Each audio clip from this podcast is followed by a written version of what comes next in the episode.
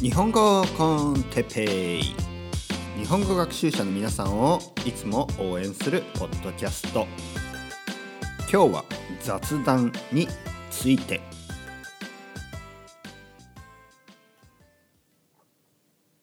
はいよろしくお願いします。今日もね日本語コンテペイの時間になりました。えー、ハキハキとね喋っていきたいと思います、分かりにくいと、え、せっかく日本語をね分かりやすい日本語を、えー、勉強、えー、聞きたい、ね、聞いて勉強したいと思っている日本語学習者の皆さんにね、えー、失礼というかまああのお役に立てないのでハキハキのねしっかり話すようにね心がけてます。はい でもね滑舌が悪いとか言うんですけどあの滑舌が悪い人いっぱいいるじゃないですか。ね、でそういう人と話すこと多いじゃないですか。なのでね、えー、あんまり滑舌が悪い滑舌が悪い言わないでくださいね。プレッシャーになっちゃいますからね。ハキハキできるだけ頑張って分かりやすくね話そうと思ってます。えー、今日はですね、えー、今日の天気は晴れしかもすごい晴れですねすごい天気がいいですすごいいい天気ですねすごいいい天気です今日は。えー、ここスペインのねバルセロナですけどやっぱりね夏の天気はいいですね。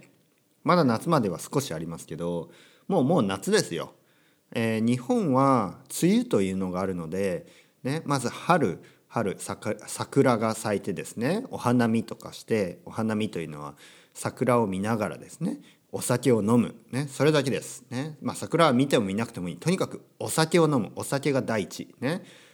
えー、お酒を飲まない人はまあお酒を飲まない人もいますけどねお酒を飲まない人だけで集まっての花見はちょっと想像できないですね。まあ10人いたらね何人かお酒を飲まない人もいるかもしれないしねまああとは車で、えー、車を運転する人をねお酒を飲まない人はいるかもしれない、ノンアルコアルコールビールとかね飲んでるかもしれない。でもお酒が集まなお酒を飲まない人というかまあお酒がない、えー、花見例えば20人集まって、ね、お花見っていうのはもう2人とかでするもんじゃないですからね。10人とか20人でやるんですね。まあ、少なくても6人とかね。まあでも例えば20人集まってお酒を一本も買わずにねしかもお酒が飲みたい人がいるのにまあ今日はお酒なしで行きましょうとか、まあ、そういう花見はありえないですね。やっぱお花見というのはお酒がメインですからあの桜がメインじゃないんですね。うん、よく「花より団子というね、えー、言葉がありますけど花より団子というのはまあ花を見ながらね団子を食べる、えー、まあ団子の方がお花花より大事、まあ、そういうことです。まあ、食べ物の方があの美しさよりもねなんかこう自然の美しさとかよりも大事っていう話ですね。それすごいわかります。あの僕はイギリスにね住んでた時に、えー、ロンドンにねあの留学をしてました。でその時にね友達とかがあ日本から来たりするとね、えー、例えば大英博物館とか、ね、大英博物館ブリティッシュミュージアムとかね、えー、ナショナルギャラリーねナショナルギャラリー。そういうとこに行きたいというので連れて行くんですね。えー、でも途中からお腹減ってくるんですね。あの大英大英博物館ブリティッシュミュージアムとかナショナルギャラリーとテートモダンと大きいんですよ。大きいんでね時間かかるんですね。で途中からね僕お腹が減ってくるともうアートなんてどうでもよくなってくるんですね。アート好きですよ。アートは多分ねまあ普通の人よりちょちょっと好きぐらい好きですね。その普通の人がどれぐらいのレベルか分かんないですけど普通の人よりね多分ちょっと好きぐらい。うん好きですよ。でもねお腹が減るとどうでもよくなってくるんですね。うん。あのロックコンサートでもそうですよ。ロックコンサートロックフェスティバルでもね僕音楽が大好きなんですね。で音楽が大好きにもかかわらずあのしかもね日本であのフジロックとかねフジロック結構行ってましたよ。特にね20代前半、ね、の時は毎年フジロックに行ってました。でフジロックに行ってねでもお腹が空くとねどうでもよくなってくるんですね。もうお腹が空くともうあのもう世界世界でね有名なバンドが出て自分の一番好きなバンドとかでもですよ。一番自分の一番好きなバンドが演奏しててもちょっとお腹減ったから早く終わらないかなとかね。なんかちょっとお腹減ってきたんでちょっとあの食べ行こうかなとかね。やっぱ食欲の方が先ですよ。ね、もしくはあのトイレ行きたいなとかね。もうトイレ行きたかったらもう一番好きなバンドが一番好きな曲を演奏しててもどうでもいいです。ね、トイレの方が大事、ね、僕はそういう人間ですね。まあ、中にはねおしっこ我慢してね、えー、お腹が減ったのも我慢して、ね、何も飲まず食わずに自分の好きな音楽をね聴いたり自分の好きなアートを見る、ね、そういうあのそういう人もいるかもしれないね。僕は違いますね。僕はまずお腹が減ったらもうダメ、ね、トイレに行ったかったらもうダメ、ね、もうそれ以外のことはどうでもよくなる。ね。なので、えー なんかこう、まあ、まずですね生理的欲求。これを解消することによってまあそれ以上のねこう高みにいける高い欲求がね、えー、マズローのあれですよねなんか三角形の。うん、まあとにかく食べて、ね、食べて寝て、ね、トイレ行ってそれからあ勉強してください。ね、勉強の方が大事な人とかいないと思うんでね。はい。で今日は何を話したかな？今。えっ、ー、とそうそうそう今日のテーマはですね雑談について。雑談雑談って分かりますか？雑談というのはまあまああれですよ。あのいろいろな話ですよ。ね、特にあのじゃあアートの話をしましょうとか音楽の話とかね、えー、政治の話、ね、政治の話、ね、あとは何？子供の話とかね、まあ、そういうあのしっかりとしたタイトルのついてない話ですよ。ね、まあスモールチャットってやつですね。まあ本当に最近どうから始まり。でもねこの雑談っていうのはあの雑談と一応名付けてますが雑談と言いながらもそれがね子供の話だったり政治の話だったり、えー、アートの話だったりね映画の話だったりそういうふうにねこう変化していく。話会話がねだんだん、えー、変化していく、ね、天気の話からアートの話まで宇宙の話まで、ね、そういうのを含めて雑談と言ってるんですね。だからある意味ですね全ては雑談なわけです。全ては雑談。で雑談の大切さ、ね、特にね前もってトピックとかテーマを決めずに、えー、始める会話のこの大事さこの自然さですねこれをね今日はねちょっと力説してみたいと思います。ね、力説というのは力を入れてね力を入れて力を込めてですね、えー、話してみたいと思います。で雑談皆さんはどうですか？雑談例えば雑談ポッドキャストとか言いますね。雑談ポッドキャスト。とは YouTube でもね雑談チャンネルね。こうなんかたわいもないことを話してる。でまあ僕は思うんですけどあのブログとかですね。YouTube とかポッドキャストとかね Facebook とか。あのまずねまずあ何を何について話すかとかね何についてのチャンネルかそこをねはっきりさせないといけないというなんかそういうプレッシャーがないですか？うん。そういうなんか当たり前のね当たり前それが当たり前のような、えー、暗黙のねなんかこうプレッシャーがないですか？暗黙の了解がないですか？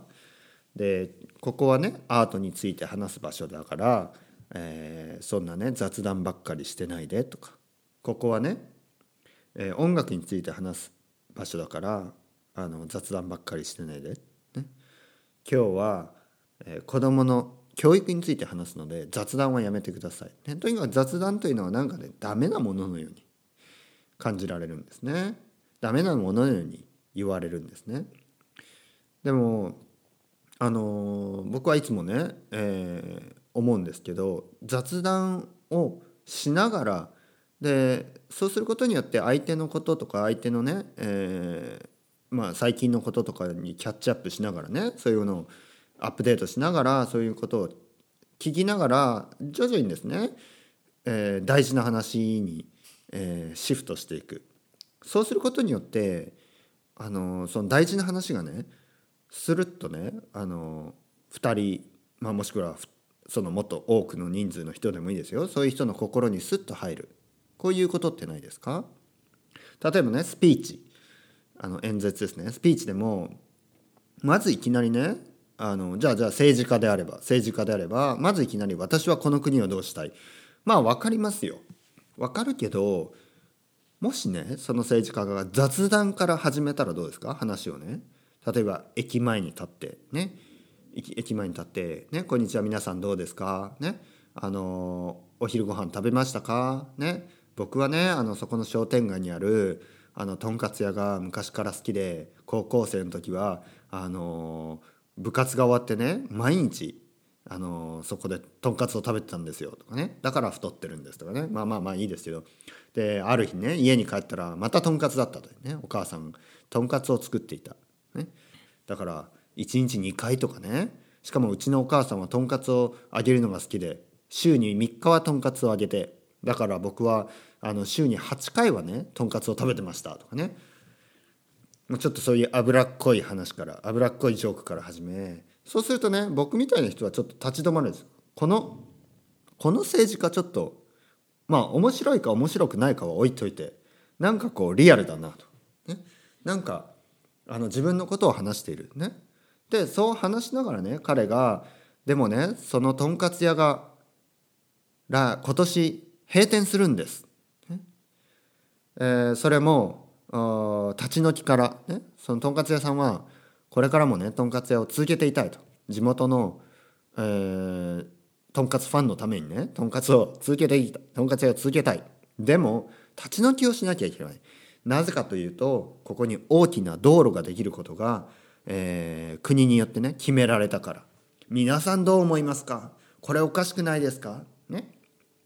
まあまあ そんなにね単純な理由じゃないとは思うんですけどまあ一つの例としてですね政治というもの、ね、政治というもの。で語る時にやっぱり自分のね自分の思い出とかとんかつ屋の思い出話とか。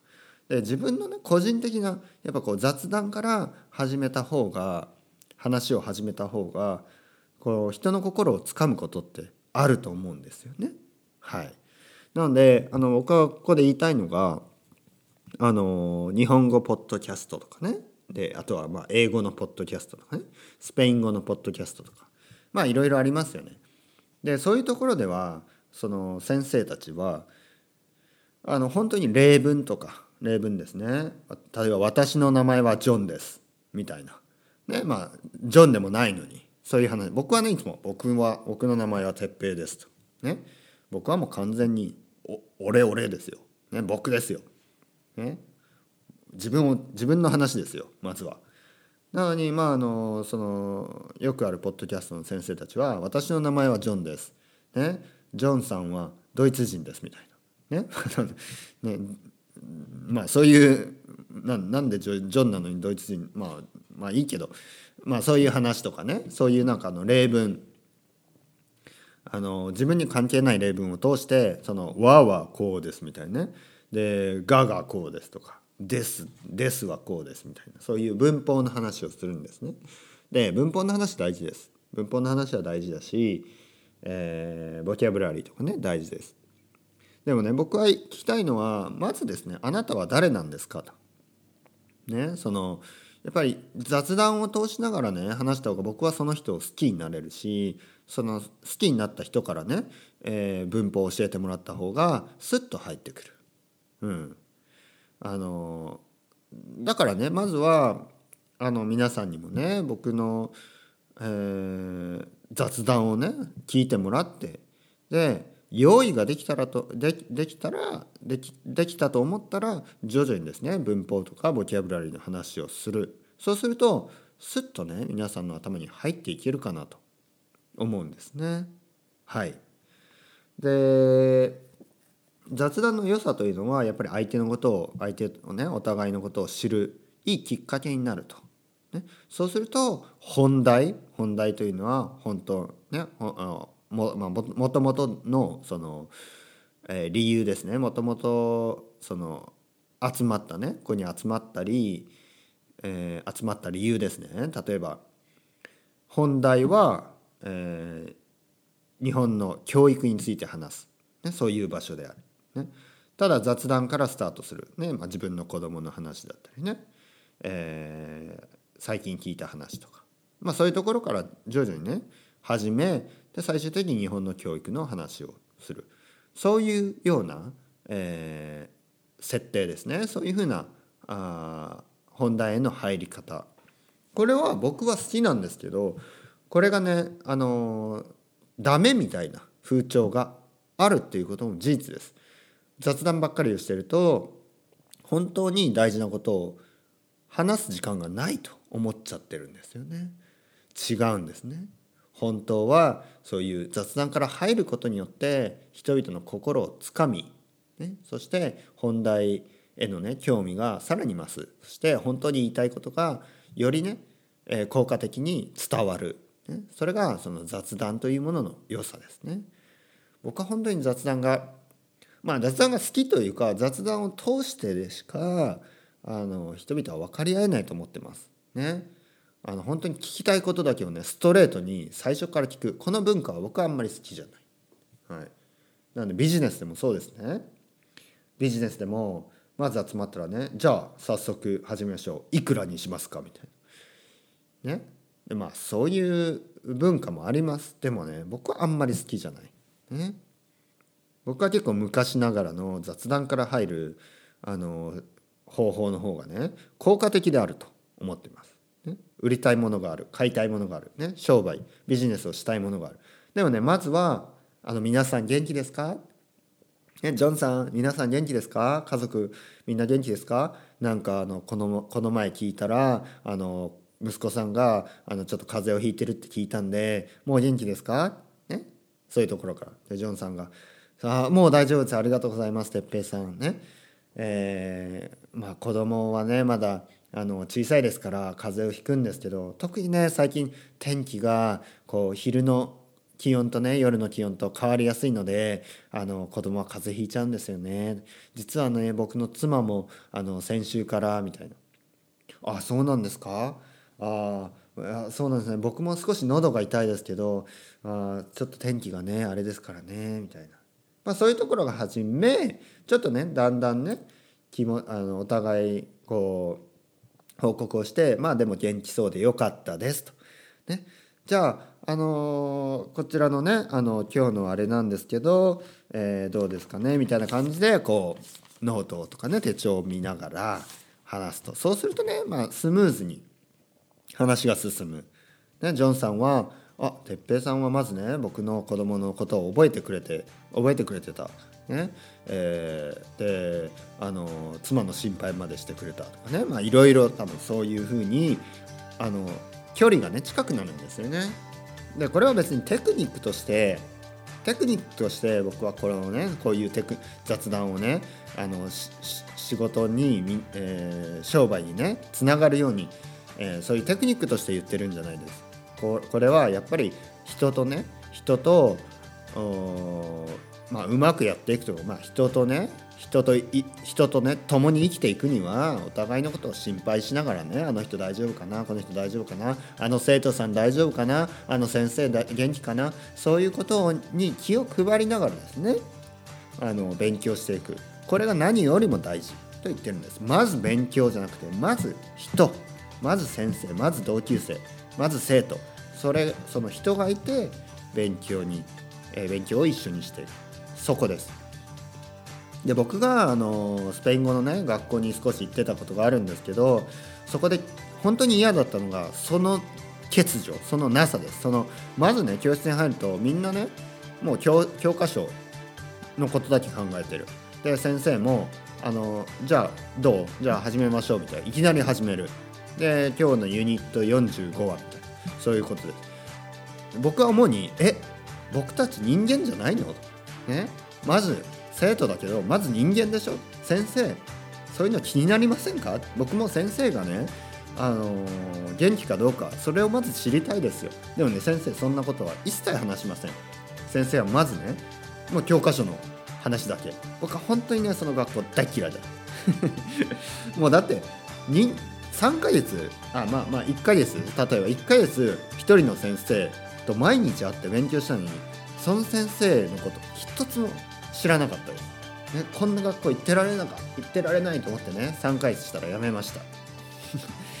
なのでねまず雑談しましょうもっと。ね皆さん雑談をしてください。それではまた。チャオチャオバイバイ。